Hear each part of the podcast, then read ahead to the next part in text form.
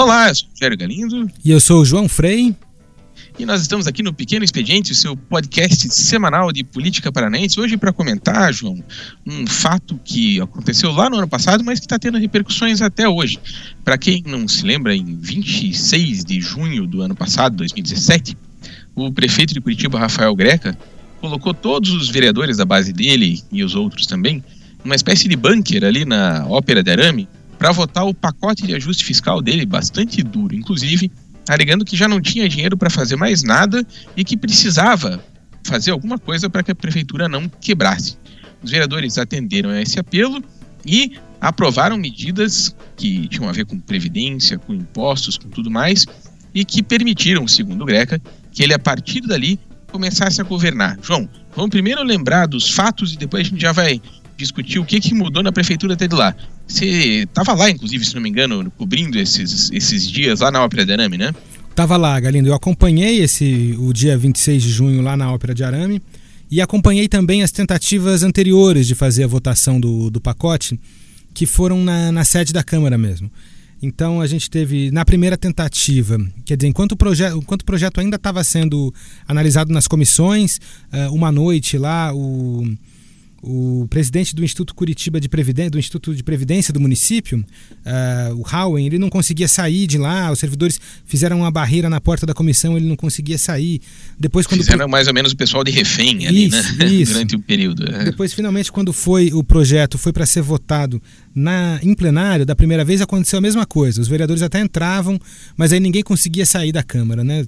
Pessoal queria comer, não conseguia sair. E por fim, na terceira, na terceira tentativa, na segunda tentativa de votar em plenário, uh, aí uma, uma quantidade de policiais militares e guarda municipal que eu durante todo o tempo que acompanho a Câmara, uh, nunca tinha visto lá fazendo um cordão de isolamento, toda a Câmara, a região ali da Praça Eufrásio Correia, toda cercada com cercas mesmo e também com policiais militares. Mas mesmo assim, os servidores conseguiram uh, vencer essa barreira de policiais, invadiram a Câmara, uh, ocuparam o plenário, os vereadores tiveram que sair correndo, ficaram só os de oposição. E aí eles não conseguiram votar aquele dia. Depois disso, começou-se a discutir ali na mesa executiva como fazer para votar o projeto sem Tava que a... ficando perigoso, né? A gente, quando você fala saiu correndo, eu estava lá também. Correndo é literalmente, né? Eu vi algumas vereadoras, principalmente, assim, que estavam apavoradas, como se fossem achando que, que ia acontecer ali mais ou menos o que aconteceu no 29 de abril, ali na, na Assembleia Legislativa, né? Porque o clima estava mais ou menos esse, né? Exato, né? Correndo não é força de expressão, não. E para quem estava dentro do plenário, eu estava dentro do plenário na hora que foi invadido.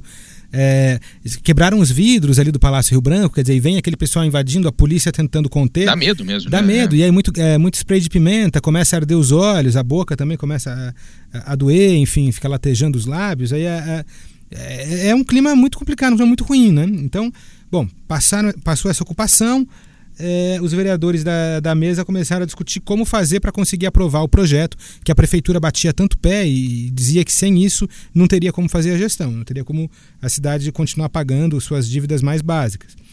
E os vereadores, por outro lado, sabiam que eles precisavam disso para poder ter as obras que eles precisam para se reeleger, né? Claro, Mas enfim, claro, isso é outra história. Exatamente. E aí então decidiram no dia 26 de junho, que até então era mundialmente conhecido como a data de aniversário de Moarama, passou a ser também o dia em que os vereadores fizeram uma espécie de bunker lá na, na Ópera de Arame. É, eu acompanhei. Moarama, também... logicamente, né, a, a, segunda cidade mais importante do estado, né, para o João Frei principalmente. É porque lá, é, enfim, só para quem está ouvindo, é, eu sou moaramense, então por, essa, por isso tanta deferência ao Moarama nesse podcast de hoje. É, é, e aí toda a polícia militar achou que a que a ideia de fazer na Ópera de Arame era melhor do ponto de vista da segurança, porque para entrar ali só tem uma ponte, uh, então eles fizeram um cordão de isolamento bem grande antes da ponte, depois tinha uma porta pequena ainda antes de chegar na ponte, e na beira da ponte muito polícia, muita polícia. De fato, era uma, uma operação do ponto de vista da segurança é, muito difícil de que os servidores conseguissem romper aquelas barreiras. E a gente tá Você falando... que estava lá, é verdade que tinha crocodilo e ponte pêncil ali? Não. Olha, nem tanto, mas tinha o grupamento especial do Corpo de Bombeiros, que é especializado em resgate de pessoas que estão se afogando e tal, estava lá. Então eles já contavam, de certa forma, com, alguma, com algum desastre desses também. Oh, talvez até com a ideia de algum maluco que quisesse pular no lago ali para tentar chegar sim, do outro sim, lado, sei sim. lá, né? Uhum. É, não, tudo, tudo tava. Tudo, a situação era realmente tensa, né?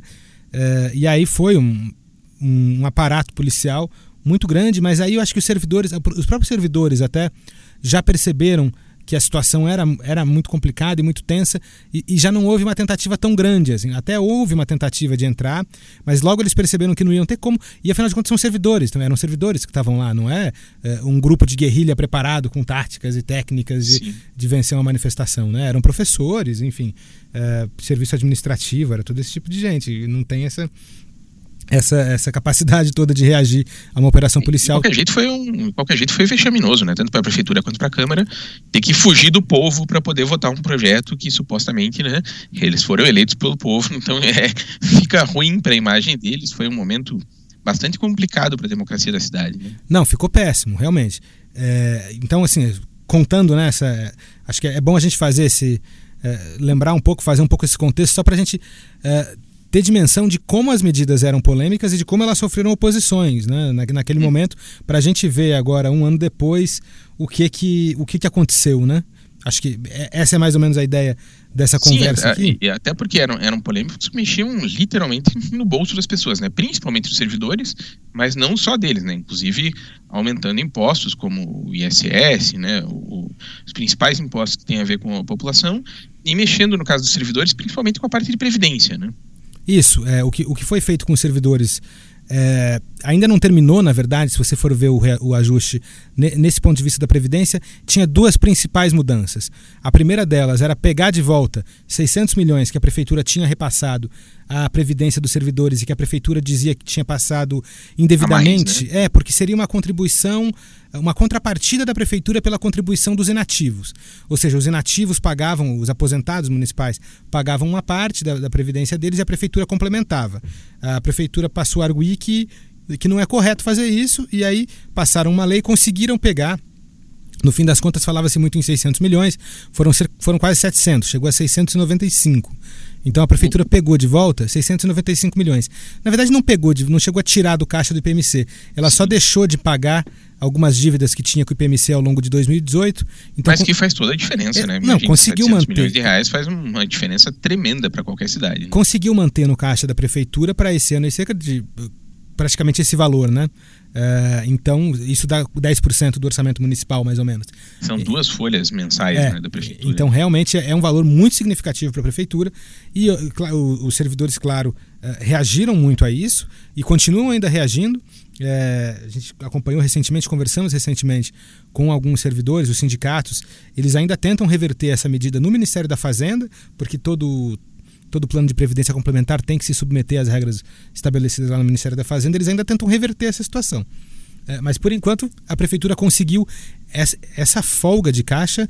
O principal fôlego de caixa que a prefeitura teve em 2018 veio dessa medida Uhum. É, de, de assim como isso. o Beto Richa, o principal fôlego que ele teve foi também com a reforma previdenciária dos funcionários estaduais, né? Exatamente. Foi até uma crítica que o, o ex-prefeito Gustavo Frutti, que a gente entrevistou recentemente aqui na Gazeta do Povo, falou: não, tudo bem, o prefeito está lá investindo, diz que está investindo, mostrando obras pela cidade e tal, mas fez isso como quase como se fosse com um empréstimo do direito do dinheiro dos servidores, né? Porque... O Rosinha, o doutor Rosinha, quando foi na Gazeta, falou a mesma coisa. Ele falou: o Greca está asfaltando a rua com o meu dinheiro de aposentado da prefeitura. É, exatamente, porque além dessa questão uh, da Previdência, também teve a questão de não pagar os reajustes e tal. Mas vamos só terminar aqui para a Previdência, para uhum. esse papo ter alguma. alguma seguir alguma linha. É, a outra questão da Previdência que ele que, que, gerou muita reação nos servidores foi a criação de um plano de previdência complementar. É, então, ele vai criar, ainda não foi criada a Curitiba Prev, que é um instituto de previdência novo aqui, e vai funcionar caso o servidor queira ganhar uma aposentadoria além do teto do INSS. Então, ele vai ter que fazer uma contribuição complementar para essa Curitiba Prev, que ainda está no papel, ela ainda não existe. A ideia da prefeitura é que seja um, um instituto de previdência que não seja só municipal, que consiga outras cidades, que traga cidades da região metropolitana, enfim, para ter uma massa de servidores maior e para conseguir com isso ter mais capitalização. Essas foram as principais, uh, os principais pontos da Previdência. Com essas mudanças, a Prefeitura não atrasou os repasses regulares, como vinha acontecendo. Uh, o prefeito, uhum. ex-prefeito Gustavo Frutti vinha tendo muita dificuldade de fazer o repasse do, dos pagamentos da prefeitura para a Previdência Municipal. Como o Greca uhum. pegou é, é, esse crédito aí de 700 milhões e, além disso, acabou, extinguiu um outro repasse, que era um repasse para complementar o caixa do IPMC de uma lei lá de 2008, ele acabou com esse repasse. Então, assim, ele ganhou um crédito e ainda legalizou que ele repasse menos. Então, do uhum. ponto de vista do caixa da prefeitura, ficou muito bom, aliviou. Agora, o impacto que isso vai ter no caixa dos servidores é, é, o que fica, porque não é o impacto que vai vir agora, né? 2018, 2019, beleza, as coisas vão continuar acontecendo. Mas o, o medo dos servidores é que no, no longo prazo, né, essas coisas da Previdência geralmente se. Esses problemas previdenciários geralmente estouram no longo prazo. Eles acham que os próximos prefeitos é, como o Greca jogou muita responsabilidade de pagamento para o futuro, os próximos prefeitos vão ter muita dificuldade em fazer os pagamentos é, porque hoje o, o caixa está mais aliviado. A situação é, é muito é mais parecida. ou menos a mesma história Isso. também do, do, governo estadual, né? E como toda reforma previdenciária feita nas coxas acaba sendo assim, né? Você pega o dinheiro que tem, hum, que foi acumulado ao longo do tempo por alguns prefeitos, alguns governadores, gasta para pagar as dívidas do dia a dia, dizendo que aquilo não precisa urgentemente aquele dinheiro e cria um rombo para o futuro que, lógico, vai ficar para o sucessor, né? Ou para o sucessor do sucessor daqui 10 anos, daqui 15 anos, quando as pessoas forem se aposentar, é que daí você vai ver o tamanho do rombo e, lógico, alguém vai ter que pagar essa conta, né? É, e a prefeitura nem, nem tem muita dificuldade em, em esconder que eles já projetam que essa, essa dificuldade vai existir no futuro. Eu conversei com o Zé Luiz Howen, que é o presidente do IPMC, o Instituto de Previdência dos Servidores, e ele mesmo disse: olha, a gente tem que criar logo o Curitiba Prev, porque do jeito que está, é, eles têm que criar novos mecanismos, porque do jeito que está, os próximos prefeitos vão ter muita dificuldade em fazer os repasses do IPMC. Uhum. Bom, Vamos voltar lá. Além disso, teve impostos, teve questão de, de mudanças na, na, estrutura da prefeitura e tal, mas principalmente é, foi a questão previdenciária e, e, de impostos. Né? A gente vendo agora, um ano depois, você acha que teve, de fato, mudanças no jeito que o Greca conseguiu administrar a cidade? Ficou muito mais fácil, né? Olha, a cidade ficou com caixa, com muito mais caixa, com muito mais dinheiro em caixa. Eu acho que é, é fácil perceber é, de fato, a cidade está num ritmo de obras que não. E, e, obras até, às vezes, obras menores, assim, né? Recape asfáltico, né? Eu acho que essa é a, uhum. grande, é a grande bandeira, pelo menos desse primeiros dois anos de gestão. Que, aliás, é feito com dinheiro em boa parte de empréstimos. Além de tudo isso, ele aprovou também dois empréstimos de mais ou menos 65 milhões do governo do Estado. Isso, alguns com o governo do Estado, outros diretamente com instituições financeiras, mas com esses, especialmente os do governo do Estado, com, com condições muito condições que só um, um, governador aliado seria capaz de, de, de, filho, de dar. Né? Exatamente. É. é. São, são empréstimos com taxas muito baixas. E, enfim, e isso ele se acessa o Facebook do Rafael Greca, por exemplo, cada dia tem uma máquina lá que faz asfalto andando por uma rua diferente da cidade. Quer dizer, é isso que essa é a imagem que ele quer vender. Ele quer vender a imagem do prefeito que faz essas que, que faz esse recap, que faz. Transformou a cidade num canteiro de obras. Né? Exato. E era coisa que o antecessor, o Gustavo Frutti, não estava conseguindo fazer. Ele disse que estava conseguindo fazer, mas não estava conseguindo demonstrar que fazia, né?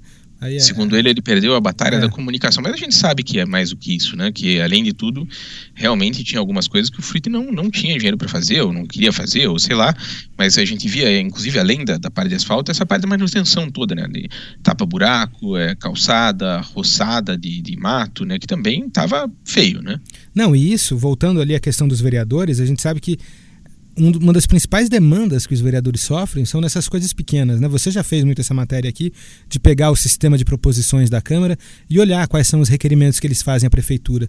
Primeiro que é uma é. quantidade descomunal de requerimentos, né? uma quantidade enorme de requerimentos, e a boa parte deles tem a ver com essas coisas menores, uma roçada numa praça. São uma coisas luz que está queimada na rua. É, são coisas que realmente incomodam muito a, a população e são Sim. problemas pequenos e muito pulverizados, né? coisa que a gestão anterior não, não conseguia dar conta.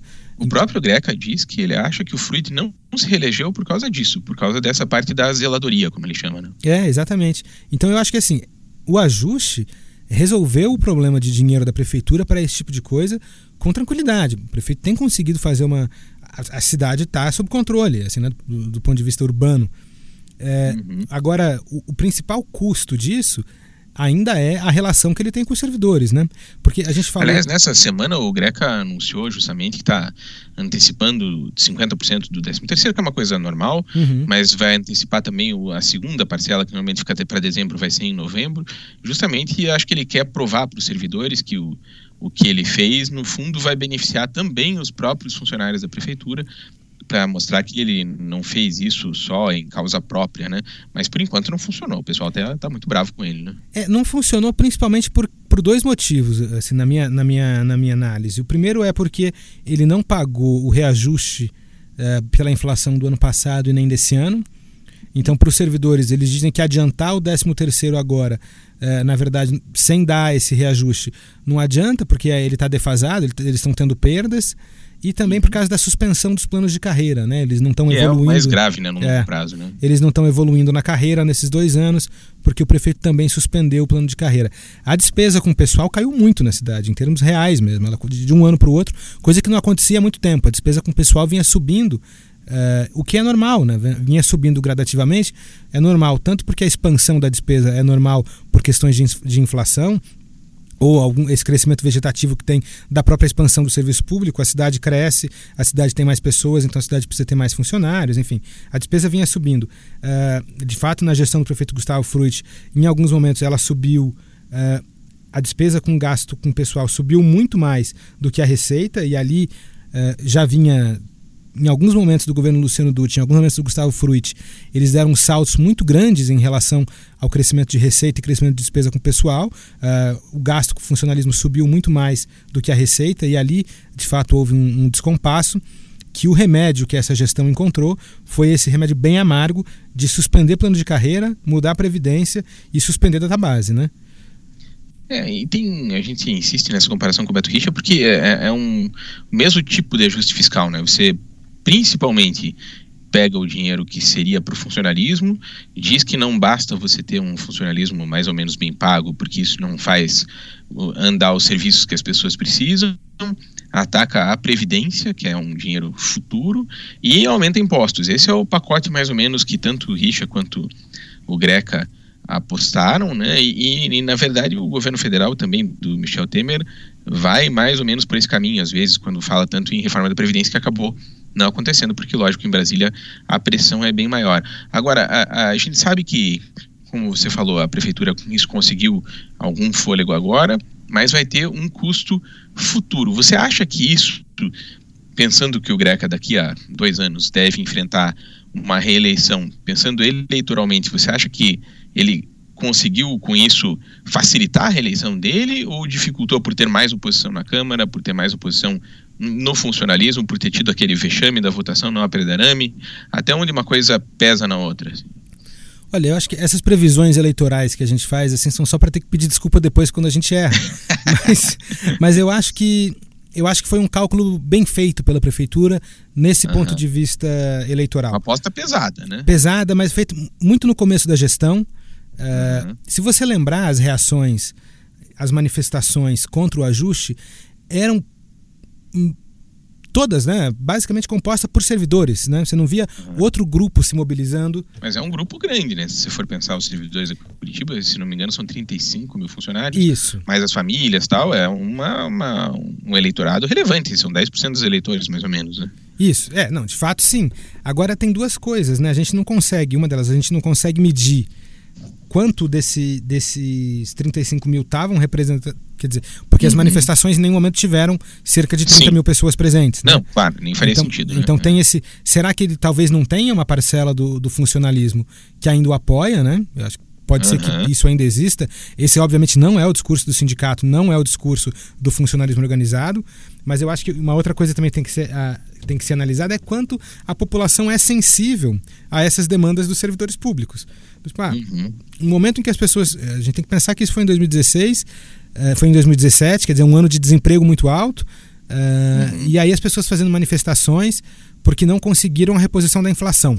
Acho que uhum. para um trabalhador da iniciativa privada, não é um tipo de, de manifestação que sensibiliza tanto no momento em que ele se conseguiu manter o emprego, estava feliz, entende? Uhum. Eu acho que esse cálculo e até foi... o servidor público normalmente é visto como um privilegiado, né? É, Exatamente. É, o, que, o que poderia, o que pode, na verdade, assim, o, o, que, o, o que teve um efeito que não ficou circunscrito aos servidores foi o aumento da taxa de lixo. É, uhum. É, quando, quando foi discutido lá em junho, poucos vereadores é, se opuseram, só, mesmo só, só os vereadores de oposição. Quando chegou o boleto do, da taxa de lixo que é paga junto com o IPTU em dezembro, janeiro, virou um furdunço na cidade, quer dizer, todo mundo se assustou com o valor da taxa de lixo, e aí os próprios vereadores que tinham votado a lei se deram conta do impacto que teria, que na verdade não tinham avaliado esse impacto antes com a devida atenção. Passaram, veio a, veio a ordem da prefeitura de aprovar, nem sequer discutiram. Depois que chegou o boleto na casa das pessoas. E as pessoas começaram a bater na porta desse vereador. Começaram a ir no Facebook do vereador e falar: Ó, oh, pô, eu pagava 226, eu pagava 100 reais de taxa de lixo, estou pagando 300 agora, 246. Uhum. Como é que pode? Isso não está certo. Enfim, começou uma mobilização muito grande e vereadores da própria base começaram a apresentar projetos para tentar reverter um pouco essa questão da taxa de lixo. Tanto que a uhum. própria prefeitura mandou para a Câmara e agora está lá em análise em regime de urgência um projeto que cria uma gratuidade na taxa de lixo. Então, pessoas que são cadastradas na Fundação de Ação Social aqui, como famílias de vulnerabilidade social, já não vão ter que pagar a taxa de lixo. Porque de fato ficou uma taxa muito cara, ela, ela, ela tinha alguns limitadores, a prefeitura retirou esses limitadores, o que fez que para algumas pessoas subisse e impactou. A gente fez a conta na época aqui na Gazeta do Povo, acho que mais de 80% dos imóveis de Curitiba. Então, mais de 80% dos imóveis passaram a pagar uma taxa de lixo mais cara do que pagavam antes. Isso, de uhum. fato, é uma medida que, que, que, incomoda muito mais, eu acho, os eleitores, do que medidas uh, que atingem o funcionalismo. Agora, isso foi feito em 2017, né? Ele ainda tem uh, até um bom tempo, até 2020, ele tem ainda essa. Tem, tem esse. Ele pode fazer com que as pessoas esqueçam disso até 2020, né? É, se ele conseguir fazer obras como está fazendo, etc., entregar serviços para as pessoas, talvez uma coisa pague a outra, que foi a mesma aposta, de novo, que o Beto Richa fez, e parece que no caso dele funcionou. Ele saiu com, do governo tendo conseguido aumentar a popularidade dele. Vamos ver se o Greca acontece a mesma coisa. É para isso, lógico, aqui no Pequeno Expediente, nos blogs, no site da Gazeta, a gente vai estar. Tá acompanhando tudo isso e sempre com a presença de repórteres experientes vindos principalmente de Morama como o João Guilherme Frei, que nos deu a honra aqui da sua visita. João, obrigado pela participação aí. Eu que agradeço, Galindo. Sempre um prazer participar aqui do podcast. Tá certo. E o pessoal tá mais vendo a Copa do Mundo aí, Vietnã contra a Somália, Afeganistão contra a Guiana Francesa, mas União AU vale a contra pena, então, Chabureia. Ficar... Oi? União AU e Chabureia.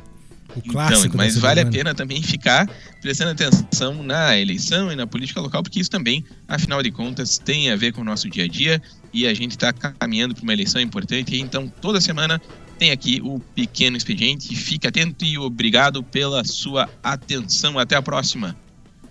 Tchau, tchau.